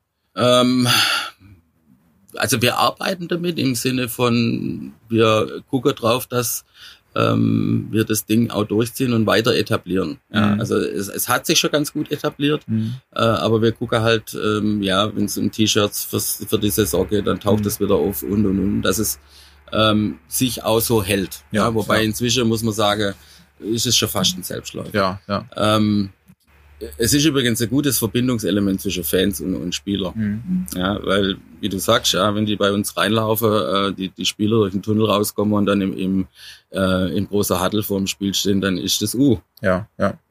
Und die Zuschauer machen es auf dem Rang. Also, ja, ja. Das, das, das verbindet schon ganz gut. Ähm, ob, also, geplant ist zumindest, da bin ich jetzt ein bisschen überfragt, weil ich so tief in die sportliche Geschichte nicht mhm. drinsteckt, ob, ob da irgendwas geplant ist, da Philosophie oder sonst was drauf aufzubauen, was jetzt das, das Spielsystem angeht. Mhm. Glaube ich ehrlich gesagt nicht, äh, weil da geht's geht's glaube ich schon um andere Dinge, ja. aber ähm, es unterstützt natürlich auch die Trainer. Ähm, die, das ist immer wieder ein Anker, ähm, auch im Training ja. Es gibt kein Training ohne das U bei den Fingern ja, und dass ja. es irgendjemand mal im Handel ja. ruft oder sonst. Ja, und es weiß dann auch zumindest jeder, um was geht's am Ende des Tages, also woran kann ich mich orientieren. Und das ist halt das Tolle an dem Spruch. Ähm, letztendlich, und der, der bringt halt auch wieder einen Teil der, der Philosophie beziehungsweise der Kultur letztendlich zum Ausdruck. Es dreht sich bei uns alle um dieses U. Mhm oder Verein auch größer als jeder Einzelne ja. und so weiter, was ja andere nicht in Botschaften bringen. Ne? Also genau. jeder hätte es ja gerne so, aber so ist es ja in dem Sinn, in dem, in dem genau. Sinn nicht. Ne? Wurscht, welchen Job ich in der Organisation mache, es dreht sich um dieses U, beziehungsweise mhm. das steht halt sinnbildhaft für die Unicorns und das, was ich da draus ziehe. Hm. Ähm, wenn wir mal kurz in Thema Jugend einsteigen, weil äh, habt ihr auch ein tolles Konzept mit eurer Academy mhm. äh, installiert und so weiter, können wir kurz darauf eingehen. Aber auch hier merkt man einfach, dass die, die Jugendspieler, die auch von weit herkommen teilweise, also wirklich so eine Art Internat, ist eine Art Internat, das ist oder? Internat, ist Internat. Ja. Äh, das heißt, die tragen ja auch wirklich mit Stolz freiwillig Einhörner. Ja. als Klamotten. Ne? Also ja. muss man einmal festhalten. Ne? Das ist ja auch wirklich, wo man sagen kann, natürlich ja. wäre jetzt was ich äh, Bulldozer, High oder wie auch immer, vielleicht ein bisschen äh, äh, ja, cooler, ne? Ja. Aber sie tragen es wirklich mit Überzeugung und mit Stolz ja. und, und, und auch immer, also egal, wo man mal wirklich mal auch mal Fotos sieht, Einblicke sieht oder wie auch immer, die tragen es wirklich fast durchgehend. Also der Stolz ist Du meinst jetzt nur die Academy-Schüler? Nur erstmal die Akademie, ja. aber auch natürlich Jugend allgemein, weil ja. nicht nur Academy ist ein kleiner Teil, aber natürlich einer der wichtigsten Teile. Aber es ist einfach der Stolz, wo er auch schon wirklich getragen wird von klein auf. Ja, ja, klar. Ähm, also das ist klassisch wie jede Marke, ja, sagen wir es mal so, die funktioniert und, und das muss man sagen, toi, toi, toi, sie funktioniert bei uns mhm. inzwischen sehr gut. Ähm, das ist einfach das Verbindungselement, ja. Und ja.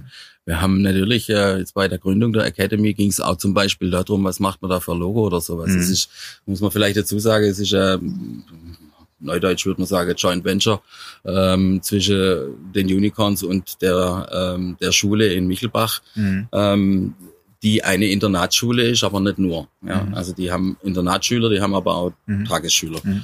Ähm, und ähm, dieses äh, evangelische Schulzentrum Michelbach heißt das, ähm, gibt schon ewig die Schule und ähm, die hatten halt ja gute Kombination da drin gesehen, gemeinsam da was aufzubauen. Sie hatte zu dem Zeitpunkt durchaus auch ein bisschen Auslastungsproblem von ihrem ähm, von ihrem Internatstrakt mhm, mhm, und äh, die haben auch was gesucht, was wie kann ich die Schule da attraktiver machen. Ähm, und so hat es gepasst und natürlich, wir haben äh, ich glaube, es sind so knappe zehn von den insgesamt 25 Academy-Schüler ähm, wobei nächste Schuljahr sind es, glaube ich, um die 30, ähm, die tatsächlich auch im Internat leben. Mhm. Ja. Weiteste Anreise Brasilien. Wahnsinn, ja. Ah, nee, Mexiko. Mexiko. ähm, und äh, sonst aus Deutschland irgendwoher, beziehungsweise einer kommt, glaube ich, aus der Schweiz. Mhm. Ähm, klar, die auch da, was, was, was treibt die dazu, in diese Schule zu kommen? Gut, zum einen ähm, ist natürlich Football mal schlicht und einfach das in dem Alter und das fängt mit der achter Klasse an, mhm. ähm, so betreiben zu können, wie man es eigentlich nicht ganz, aber eigentlich in Amerika von der Highschool her mhm. kennt. Ja. Und das Konzept, das dahinter steckt, ist ein ähnliches. Ja. Ähm, und ja, äh, natürlich verbindet die damit auch was dann mit den Unicorns, weil die spiele dann auch in unserer Jugendmannschaft, ja. Ähm, und wir wissen sehr wohl, äh, dadurch, dass die von überall herkommen, äh, nicht alle, aber viele, ähm, ist das für unsere Nachwuchsarbeit, die wir womöglich für andere machen. Mhm. Ja, Ja, ja. Die sind halt, wenn sie das Abi spätestens so gemacht haben, sind die halt womöglich dann wieder irgendwo zum Studieren oder zurück in die Heimat oder oder oder. Mhm. Ähm, aber wir haben auch schon Academy, die erste drei Academy-Abituriente haben dann auch äh, in der ersten Mann, ja, einer ist weg wegen dem Studium und der andere zwei haben dann aber auch gespielt. Mhm. Also es ist eine ganz besondere Form der Nachwuchsarbeit. Erstens mal, was die Qualität angeht und zweitens natürlich, was die Organisation angeht. Es Mhm. ist nicht so, ja, Jungs hier in Schwäbisch Hall, kommt zum Footballspielen, äh, macht Spaß, sondern da steckt schon, vor allem bei denen, die da bewusst auf die Schule gehen, natürlich auch dahinter, ich will mich nicht nur in der Schule, sondern im Sport und meinem Sport auch weiterentwickeln. Ja. Und das gibt's in der Form nirgends anders Ja. äh, in Deutschland. Heute noch einmalig, also ist immer noch einmalig? Ja, in der Form. Ja. Also es gibt in Paderborn so, so äh, ähnliche Geschichte, da ist es Mhm. aber nicht gebunden an eine Schule, sondern da geht es eher über dieses Sportinternat. Mhm.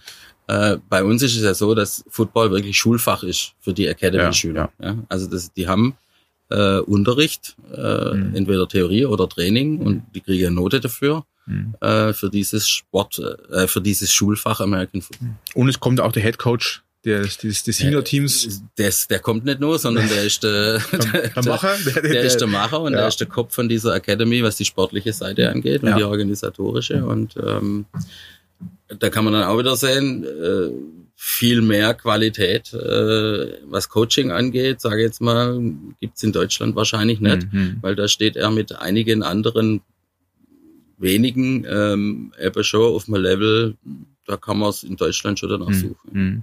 Hilft euch, sage ich mal, äh, kleiner kleiner Schwenk Richtung NFL, wo wahrscheinlich dann doch wieder mehr kennen wie die deutsche Liga. Mhm. Hilft es euch, dass ihr so äh, den einen oder anderen Spieler, sage ich mal, über den Teich gebracht habt oder bringt, wie jetzt der Bader oder Böhring und Ja. so weiter?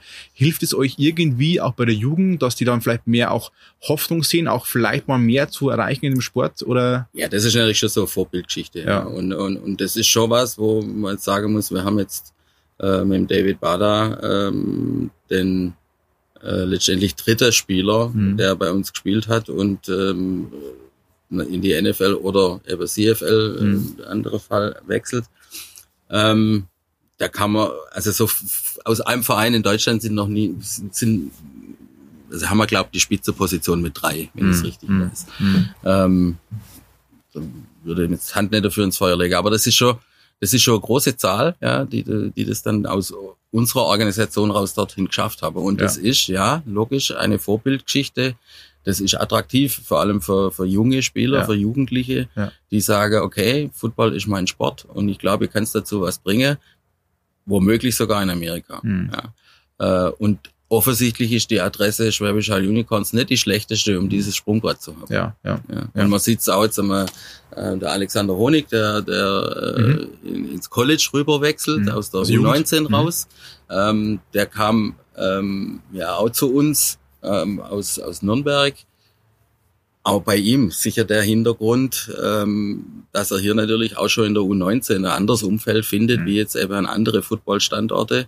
Ich will jetzt nicht sagen, dass unsere U19 die beste in Deutschland ist, Mhm. sonst wären wir jedes Mal deutscher Meister, sind wir in der Jugend nicht. Aber wir können schon zu den Top-Organisationen, Ja, ja. äh, was die Jugend an, äh, angeht. Ja. Äh, und äh, gut, der kommt jetzt aus Nürnberg, da liegt selber nahe, einfach von der Entfernung. Dann einen Schritt zur Organisation zu gehen, wo er sich halt auch entwickeln kann. Mhm. Wohl wissend, dass das jetzt nicht sein Ziel war, sondern also ewig bei den Unicorns zu Ja, spielen, ja. sondern sein Ziel war von Anfang an klar, äh, ich will äh, Weiter einfach, ne? ich will ins Ja. College Ja. äh, und will, wenn es geht, ein College-Stipendium für Ja. Football College in der Ja. ersten Adresse und das hat er erreicht. Mhm. Ähm, aber ich glaube schon, dass es ihm durch zwei Jahre hier äh, bei uns, ähm, also das war sicher nichts, was ihn da gebremst hat, Ja, ja. mal so. Schön ausgedrückt. äh, kommen wir mal ein bisschen mal zu den Erfolgen. Ähm, wenn man auf die Homepage schaut, gibt's ja viele Titel in verschiedenen Teams bei euch. Äh, ich glaube, die wichtigsten waren zumindest für die Außendarstellung, vielleicht nicht äh, nur für den Verein, aber für die Außendarstellung diese vier deutschen Meistertitel. Ähm, jetzt ist es ja so, wenn man sich die Football-Szene, die Branche, die GFL anschaut, seid ihr eigentlich die letzten Jahre immer oben mit dabei.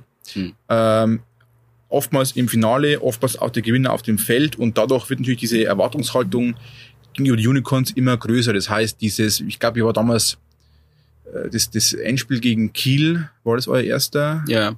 Äh, also da war immer noch die Unicorns ein bisschen einfach dieses, die armen Unicorns und, Ja, und, und die, die Hall und die sind so alle so sympathisch. Genau. So, jetzt glaube ich, kommt da schon immer ein Gegner, wo reinläuft und wo es immer heißt, okay, das ist momentan mit unter anderem der Maßstab, äh, wo gesetzt wird, sage ich mal. Ja, ist, ist es inzwischen. Also mein damals, das war, wann war der erste, ich glaube 2011.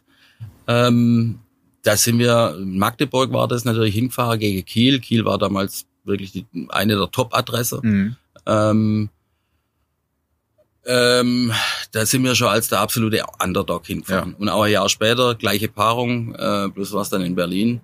Ähm, damals, selbst beim zweiten Mal, war es nochmal so. Wir, haben, wir haben zweimal gegen Kiel gewonnen. Mhm. Äh, zwar zweimal verdammt knapp, Mhm. aber wir haben gewonnen. Fast wie immer, oder? Im Endspiel? Im Endspiel sind wir immer brutal knapp. extrem knapp, Ja, ja, knapp ja. unterwegs. Äh, Wobei damals waren es halt Spiele mit jeweils über 40 Punkte. ja, Ja, okay, ja, ähm, okay, jetzt beim letzten Jammer Bowl sind wir halt beide unter 20 blieben und zwar trotzdem, aber, aber das ähm, sei es drum. Aber es ist schon richtig, die Beobachtung. Damals waren wir einfach zum ersten Mal im German Bowl mit diesem, äh, die kommen aus der Kleinstadt, mit dem Image. Wir sind nicht, wir waren auch dort wirklich körperlich grausam unterlegen. Mhm. Ja, wenn man die Fotos von damals anguckt, ja, Ja. also Kiel war, was weiß ich, wie viel Kilo mehr die im Durchschnitt äh, Ja. da drauf gehabt Ja. habe.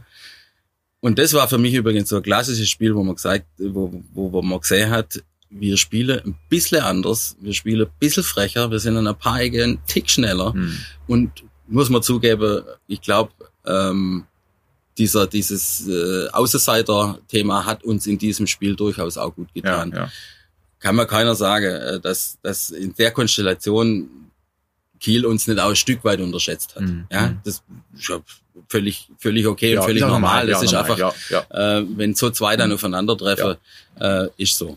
Ähm, das ist inzwischen anders. Mhm. Ja, ähm, man, für uns war früher immer, also das Maß aller Dinge ist quasi Braunschweig Mhm. als als Rekordmeister. Ja, Ja. Ähm, wenn man sich an was in Deutschland messen will, ähm, dann ist es nun mal Braunschweig. Das ist meines Erachtens nach wie vor so, Mhm. aber wir sind da ganz, ganz, ganz Mhm. knapp dran. ja. Einfach dadurch, dass wir die letzten Jahre, jetzt waren wir siebenmal im German Bowl, haben ihn viermal gewonnen ja. und das innerhalb von zehn Jahren Mhm. oder eigentlich muss man sagen acht Jahren. Mhm. Ähm, logisch ist man dann irgendwann in der Kategorie, wo das sich eben rumdreht. Man ist nicht mehr der Underdog, sondern Mhm. es ist inzwischen so, wenn wir irgendwo hinfahren, dann kommt da halt der viermalige deutsche Meister, Mhm. ja. ähm, von dem man fast sicher davor ausgehen kann, dass er wieder im German Bowl steht. Also Ja. so die Idee, Ja, so sicher ist das natürlich lang nicht, weil das ist jedes Jahr äh, ein hartes Stück. Arbeit. Vor allem Ähm, ab den Playoffs, dann wird's wirklich vor allem dann in die äh, Playoffs, da wird's richtig Modus, hart. ne? Ja. Ja. ähm, okay, man muss zugeben, jetzt in der GFL Süd die letzten Jahre, da waren durchaus auch Spiele dabei, ja, äh, wo wir einfach haushoch überlegen waren. Mhm. Man kann es nicht anders sagen. Ja, ja. Ähm, das hat sich die letzten zwei, drei Jahre durchaus wieder verändert, wo ähm, ja ein paar hochkommen sind, beziehungsweise auch mit Frankfurt einfach einen wirklichen Gegner auf Augenhöhe ja. ähm, auf einmal da war, ja, ähm, und sich die Qualität in Summe zumindest in der Top 4 ein Stück weit verbessert hat, wie es noch vor drei, vier Jahren, da war es echt schlimm, also weil das wird dann auch langweilig. Ja, ja. ja. Ähm, das hat sich schon, schon zumindest letztes Jahr verbessert gehabt. Und ähm, aber ja, äh, unbestritten, wobei ich glaube, diese Einzelpositionen gibt's gerade nimmer, sondern Mhm. man muss schon eigentlich von eher von den Top 4 immer sprechen, nämlich Braunschweig, Frankfurt. Ähm, gut, im Norden ist mal Dresden, ist mal ähm, ja, Hildesheim war jetzt letztes Jahr nicht ganz so Dabei, ja, schlecht dabei. Ja, ja. Ähm, aber von der Konstanz her muss man sagen, sind es schon die vier ähm, Dresden, Braunschweig, ähm, Frankfurt und wir. Ja, ja. Ähm, wie lange seid ihr dann zu Hause siegreich? Wie viele Jahre dann? Ähm, ja wenig Spiele ich könnte nachschauen, aber wenn ich es richtig im Kopf habe, war die letzte Niederlage, das war gegen Marburg, ähm, müsste 2004, nee, halt, nee, nee, nee, nee, sorry, 14. 14, ja, 14 Äh, ja. ja. Wir sind ja schon bei Ja, 2020. ja, genau, 2014 war es, glaube ich. Äh, ihr müsst nachschauen. Ja, ja. aber äh, letzte Heimspielniederlage. Ja, das, weil, weil äh, wir sind ja, also ich bin ja bei euch jetzt äh, ein bisschen näher dabei, seit vielleicht ja, zwei Jahren oder so, gell, bin ich regelmäßig bei Ja. euch Gast. Ähm, und man, man fährt nach Schwäbisch Hall, weil man einen Sieg sehen wird. Ja, das ganz gefährlich, ne? Fluch und Segen. Ja, Ja, also äh, wirklich, ähm, wir hatten ähm, wir hatten da echte Problem, weil wir, das, das hat natürlich was mit Attraktivität zu tun. Mhm. Ja. Also es ist schon äh, schwierig, das Spiel noch attraktiv zu verkaufen, äh, wenn spätestens zum Halbzeitpfiff du mit 40-0 vorne liegst. Und vielleicht die Backups reinschickst. Ja, ja. Äh, wir hatten auch schon Spiele, wo wir mit den Backups angefangen haben. Ja, ja, ja. Ähm, und da, also jetzt rein persönlich ich in meinem Job als äh, Pressesprecher und äh, Stadionsprecher tut mir da irgendwann extrem schwer, ja, weil ich, ich muss erstens mal das Spiel in der Vorschau als irgendwie spannend das verkaufen. Ja, also man muss irgendwas finden, obwohl zumindest die eingefleischte Szene weiß, ja. Da geht aber gar nichts. Ja, ja. ja. Also für einen Gegner. Ähm, das klingt blöd, arrogant, ist, was aber ist wirklich so. nicht unser Ding ist, ja. Ähm, aber man kommt dann eben in diese Rolle, wenn, ja. wenn der sportliche Abstand tatsächlich so groß ist, ja, wie er dann ja. halt sich auf dem Feld auch zeigt. Ja. Und als Stadionsprecher ist es nochmal ganz blöd, weil mhm. wie, wie halte ich das Spiel einigermaßen am Laufe und die Fans bei der Stange, wenn es zum Beispiel, wie gesagt, zur Halbzeit 40-0 steht. Und das also, wirklich auch nicht selten vorkommt. Also ich glaube, euch wäre es ab und zu auch oftmals auch lieber, wenn es natürlich spannender wäre, logischerweise mit dem Ausgang für euch. Aber oftmals sind wirklich dann bis zur Halbzeit und dann ist das Spiel eigentlich durch. Ne? Und dann ist schon sehr, sehr kritisch dann immer. Ja, das ist, ähm, ich meine, da kommt uns dann wieder zugute, dass wir es hinkriegt haben in unserer Fangemeinde eben dieses Footballspiel am Samstagnachmittag ähm, schon zu dem Freizeitevent zu machen, ja, da ja. geht man nicht nur wegen dem Football hin. Ja, ja, das, mehr, das merkt man auch. Ja, ja, man, sondern natürlich äh, ist ja jedem dort äh, ein spannendes Spiel lieber, ja. aber die ertragen es dann durchaus auch mal zu sagen, okay, jetzt in der zweiten Halbzeit schwätzen wir vielleicht ein bisschen mehr und oh, trinken noch ein Bier oder ähm, und, und gehen dann nicht gleich, ja, weil das ist ja eigentlich dann, das, das wäre die schlimmste Reaktion, ähm, weil da ist die Stimmung dann voll im Keller. ja. Ähm, auf die, äh, ja, äh, gab jeden bekannte Corona-Zeit möchte ich eigentlich gar nicht so äh, mhm. stark darauf eingehen. Das heißt, eure Saison momentan ist ja noch nicht äh, fix. Nee. Ähm, du kannst ganz kurz mal darauf eingehen, was, was aktuell der Stand ist. Also jetzt gerade aktuell, ähm, jetzt Ende in einer Woche, Ende Juni, ähm, wird die ähm, entscheidende Sitzung sein von den sechs Mannschaften, muss man sagen, die im Moment gerade noch sagen, ja, wenn wir spielen können, dann spielen wir. Mhm. Da gehören wir dazu, mhm. zu den sechs. Wir haben also noch nicht vollständig, äh, sagen wir, die Flinte ins Korn geschmissen. Wir haben auch bisher immer alles dafür getan, möglichst wir sind immer davon ausgegangen, eine Saison wird möglich sein. So mhm. haben wir im Rahmen der Möglichkeit das Training aufgezogen und, und ja. quasi trainiert. Die Jungs ja. sind auch heiß drauf, natürlich, die wollen ihren Sport ausüben und die wollen das auch im Stadion und die wollen Wettkampf. Ja, mhm. ähm, völlig klar. Nur wir können es im Moment noch nicht nach wie vor nicht sicher sagen, weil äh, erstens mal die Lage ist ja nach wie vor so, dass sich wöchentlich fast was verändern kann, was ja, Auflage ja, und sonstige ja. Sachen angeht. Äh, Im Moment haben wir gerade ein bisschen eher noch wieder das Problem oder die, die Bedenken, kann man das eigentlich machen, wenn jetzt äh, im August womöglich, viele sprechen von der zweiten Welle beziehungsweise Urlaubsrückkehrer und so weiter, verschärft sich die Situation wieder, dann kann man es überhaupt verantworten, 500 Leute oder wie viel auch immer in das Stadion reinzulassen. Und dann ist das eben noch der nächste Knackpunkt. Erstens, ab wann darf ein vollständiges Training erfolgen? Mhm. Weil im Moment sind wir immer noch auf 20er Gruppe limitiert und für ein Footballteam ist das maximal die Hälfte. Ja, ja. Ähm, plus das Thema, wenn es einen Spielbetrieb gibt, wie viel Zuschauer kriege ich organisatorisch sauber in ein Stadion rein und reicht mir das, um einen Spielbetrieb zu finanzieren? Ja. Das ist, das ist die ganz entscheidende ja, Frage. Ja.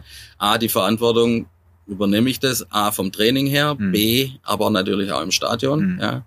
Also ich will halt nicht, dass, äh, und das wollen wir alle nicht, dass äh, Heimspiel der Unicorns auf einmal irgendwie der Superspreader für Schwäbisch Hall ist. Ja, ähm, Das kann man schlicht und einfach, muss man überlegen, ob man das verantworten kann, schlicht und einfach. Ja, und äh, das andere ist halt dann tatsächlich, wie lässt sich sowas finanzieren? Mhm. Und wie gesagt, dazu wird's äh, in ja, Ende Juli, ähm, ja, das Datum jetzt nicht genau, letztes Juli-Wochenende, die Entscheidung geben. Also wir, wir senden ja den, die, die Folge etwas später aus. Das heißt, da werden wir wissen, was wahrscheinlich ähm, äh, Sache ist. Ja.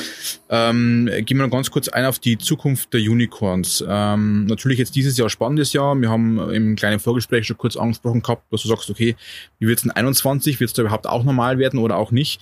Aber so jetzt von eurem Mindset her, von euren Planungen her, wie würden die Zukunft der Unicorns ausschauen? Also einfach die konstant zu bewahren, wollt ihr mal irgendwann mal größer investieren? Habt ihr neue Ideen, die man verraten könnte? Oder wie so der, der Plan? Ähm, naja, ich sage mal so, die, vom, vom, vom Grundsatz her war uns, war und ist unser Plan, uns einfach weiterzuentwickeln in kleinen Schritten. Ja. Mhm. Wir haben jetzt nicht irgendein großes Projekt gerade äh, irgendwie vor Augen, auch nicht gehabt jetzt vor Corona, Mhm. dass man jetzt irgendwie hätte einmuntern müssen, sondern letztendlich geht es darum, dieses Level, das wir da erreicht haben, das mal Minimum konstant zu halten Mhm. und natürlich möglichst weiter sich zu entwickeln. Es ist schon aufwendig und ähm, ja ähm, schwierig und, und anstrengend genug, dieses Level in unserer Organisationsform überhaupt halten, Halten zu können. ja. ja. ja. Ähm, nichtsdestotrotz ist unser Anspruch trotzdem natürlich, ähm, also Stillstand ist Rückschritt. Mhm. Ähm, das ist eines, Ja. ähm, oder das ist einer der Sätze, der bei uns auch ziemlich häufig fällt. ja.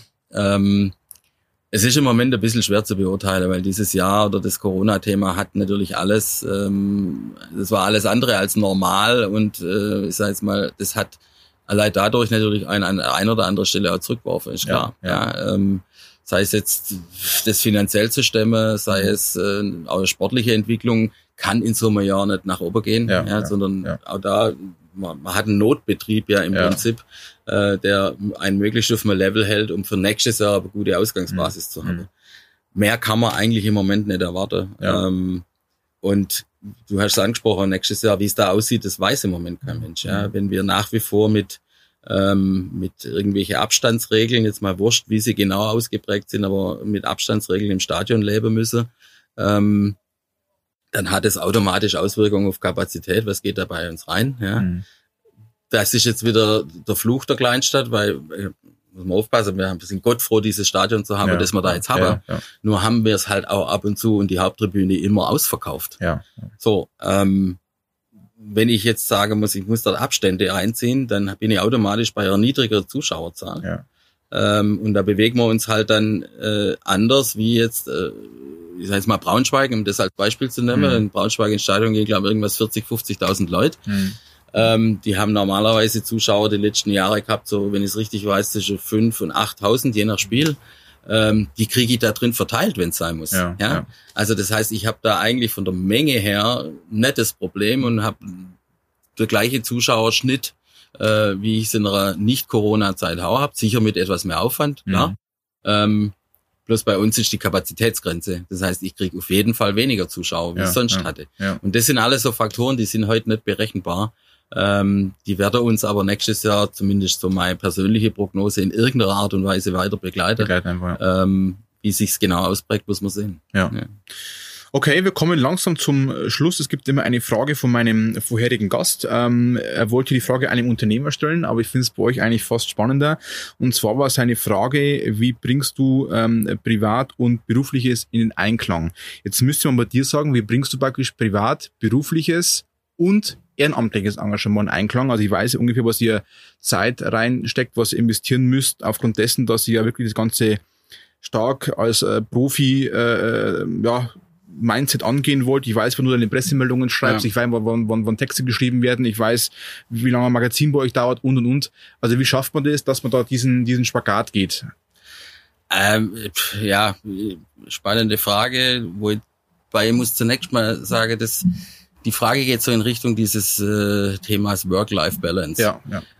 Und das ist äh, ein Begriff oder ein, ein, äh, ja, ein Begriff, den ich gar nicht mag. Mhm. Aus einem ganz einfachen Grund. Work-Life-Balance heißt, dass Work und Life angeblich was Unterschiedliches sind. Mhm. Und man da Balance, Balance finden muss.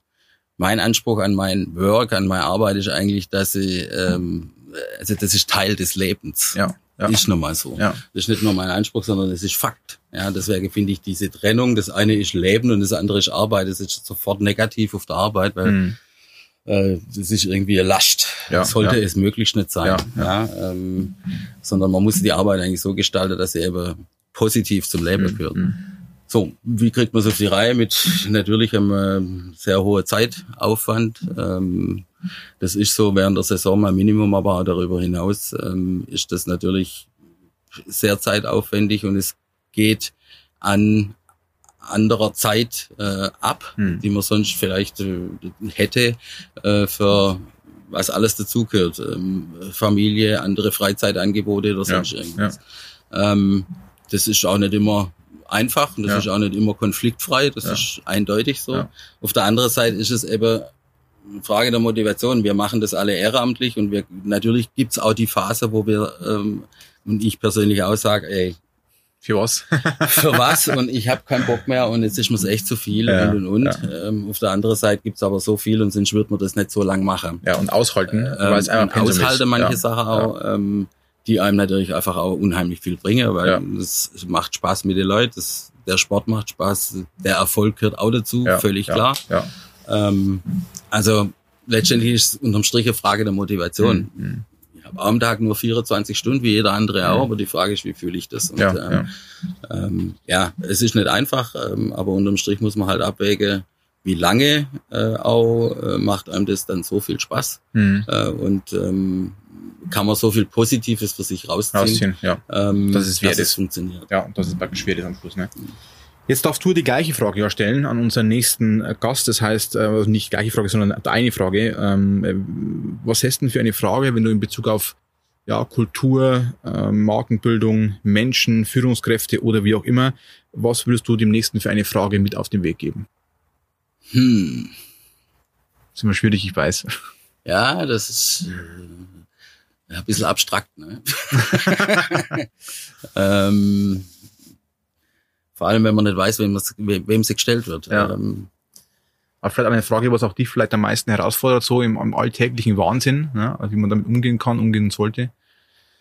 ähm, ja, vielleicht eine, die äh, ein bisschen auf das äh, zurückgeht, was ich vorhin gesagt habe zum Thema ähm, Führung, fordern und fördern, Motivation. Mhm. Ähm, wie machst du es oder wie kriegst du es raus, wo genau bei anderen Menschen, die du führst oder mit denen du im Team arbeitest, ähm, du dem seine Motivationsstruktur erkennst und damit auch ihn entsprechend einsetzen, fördern, fordern kannst, so dass es funktioniert, im positiven Sinne funktioniert. Das ist aber schon eine Königsdisziplin.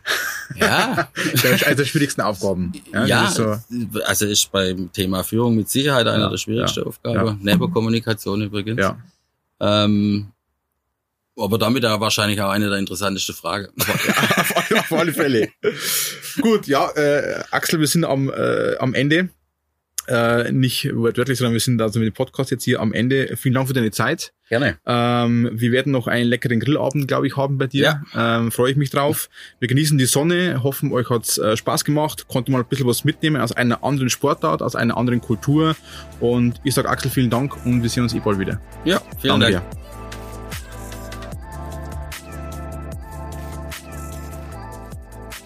Sei stolz auf dich. Mehr rund um Be Proud findest du unter www.markenstolz.de.